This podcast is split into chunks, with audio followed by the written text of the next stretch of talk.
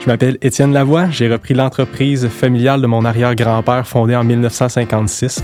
Le repreneuriat, c'est quoi l'affaire? C'est une façon de reprendre ou racheter une entreprise existante au lieu de partir de zéro.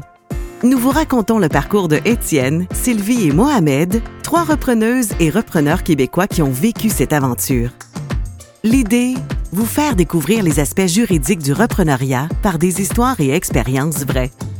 Cette série balado vous est présentée par Éducalois, avec le soutien financier du Fonds d'études notariales de la Chambre des notaires. Dans cet épisode, nous racontons l'histoire d'Étienne Lavoie et de la ferme Jean-Yves Gamelin, une ferme maraîchère établie depuis quatre générations.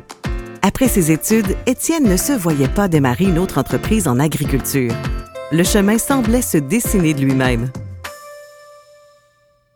La ferme a commencé en 1956. Au début, c'était principalement une ferme laitière. La ferme a été achetée par mon arrière-grand-père pour mon grand-père. Lui, il voyait les autres maraîchers alentour qui faisaient de la fraise, puis il a eu vraiment le déclic. Il voyait que les autres avaient l'air de faire de l'argent, fait que let's go, on va investir là-dedans. Fait qu'ils se sont mis à faire de la fraise principalement. Puis ça a découlé par la suite. On s'est mis à faire d'autres légumes. Quand mes parents se sont joints dans l'entreprise, eux autres, ils ont investi dans les serres. On a rentré des serres de légumes pour avoir extensionné justement la période de récolte. Puis ensuite de ça, il est venu les autres légumes de champ et tout. Ça a commencé avec juste un kiosque à la ferme. On est ensuite allé au marché public à Drummondville. On a notre emplacement au marché public depuis très, très, très longtemps. Puis ensuite de ça, mes parents, en 1987, eux autres se sont joints à l'entreprise. Ensuite de ça, il y a deux autres actionnaires qui se sont joints au début des années 2000 dans l'entreprise. Puis ces deux actionnaires-là ont décidé de partir un peu plus tard. Puis nous, moi et ma sœur, on a repris l'entreprise par après. J'ai décidé de reprendre l'entreprise familiale. Euh, de un, ça n'a pas été inné en moi. J'ai pas nécessairement toujours voulu reprendre l'entreprise familiale. mes parents m'ont jamais forcé à vouloir reprendre l'entreprise non plus.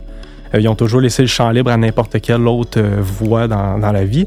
Puis sinon, j'ai décidé vraiment de reprendre l'entreprise familiale parce que c'est sûr que c'est très difficile de pouvoir partir de zéro dans l'agriculture. Ça prend vraiment beaucoup d'actifs pour pouvoir euh, démarrer ou sinon juste aller chercher des prêts. Si tu n'as pas les garanties pour pouvoir euh, faire des investissements, ben, c'est pratiquement impossible à, démarrer.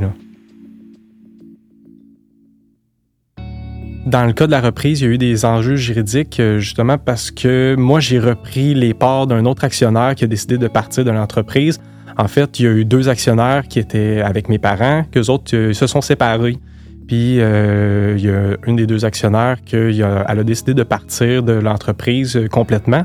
Fait qu'il y a eu, entre autres, une médiation, il y a eu des, enjeux avec les comptables, entre autres, voir quand est-ce qu'on arrangeait ça, la, valeur aussi des actions, parce qu'il fallait déterminer ça pour le rachat de la, valeur des actions.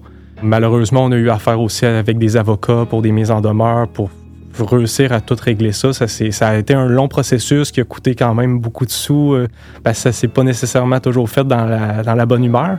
Mais au final, on a réussi à régler ça comme il faut. Moi, j'ai pris les parts de la personne qui est partie. Euh, mes parents ont racheté les parts de l'autre personne qui était, euh, le conjoint de, de l'autre personne qui s'est séparée. Puis euh, sinon, plus tard dans le futur, ben là, ma sœur, elle a comme repris les parts d'un certain sens que l'autre personne avait a décidé de vendre à mes parents. Régler les conflits entre actionnaires, c'est quoi l'affaire? Valérie Thibodeau, vulgarisatrice juridique et notaire chez Éducalois, nous explique. Saviez-vous que le tribunal, c'est pas votre seule option pour régler un conflit? Il existe des modes alternatifs de règlement de conflit comme la négociation, la médiation ou l'arbitrage. Ils peuvent être utilisés au lieu de faire trancher la question par un tribunal. Pourquoi les envisager? Ben, ça permet de réduire les coûts, c'est plus rapide, et on trouve des compromis plutôt que de décider qui a tort ou qui a raison. Ça, ben, ça aide à maintenir des bonnes relations. Et c'est d'ailleurs ce qu'on vise en général dans un contexte d'entreprise où vous allez probablement continuer de travailler avec les gens avec lesquels vous êtes en conflit. Les notaires, les avocats, les avocates peuvent vous aider, vous conseiller sur l'ensemble de ces moyens-là. Il y a même des membres de la Chambre des notaires et du barreau qui exercent spécifiquement comme médiateur, médiatrice ou comme arbitre. Le meilleur moyen de régler les conflits, ça reste quand même de les anticiper et de prévoir les solutions à l'avance pendant que la bonne entente règne encore entre vous.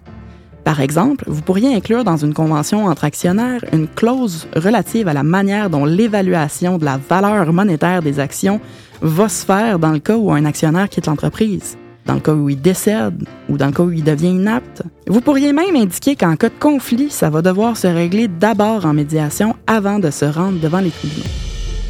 Les documents, je pense pas que je les aurais compris au premier coup d'œil. Euh, la notaire qui était avec nous, elle nous a bien expliqué tout ce qui en était, chaque point avant qu'on signe, chaque page. On a, ça a bien été clair qu'est-ce qu'on signait.